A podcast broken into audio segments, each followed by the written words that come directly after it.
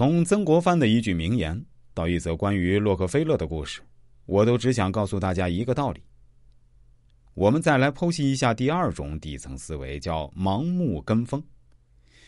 心理学上有个名词叫从众心理，即个体在群体的影响或压力下，放弃自己的意见或违背自己的观点，使自己的言论行为保持与群体一致，即通常所说的随大流、跟风。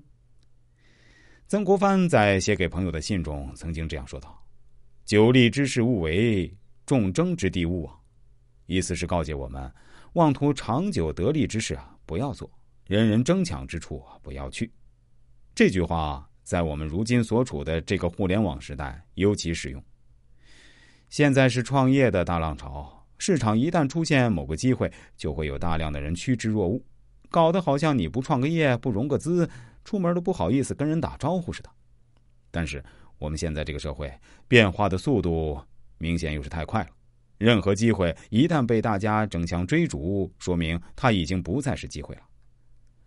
曾经有这样一个关于洛克菲勒的故事，在上世纪三十年代，美国几乎家家户户都炒股。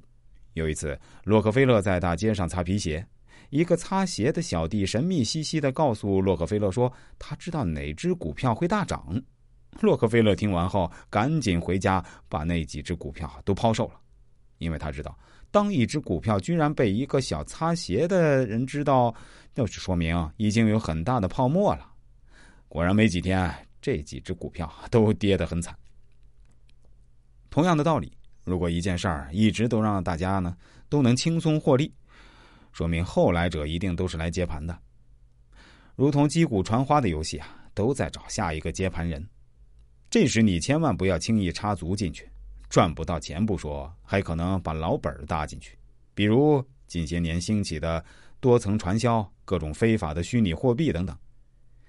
无论做哪个行业，没有点钻研精神，没有股子痴迷劲儿，而是看着碗里的想着锅里的，恐怕很难达到一个很高的境界。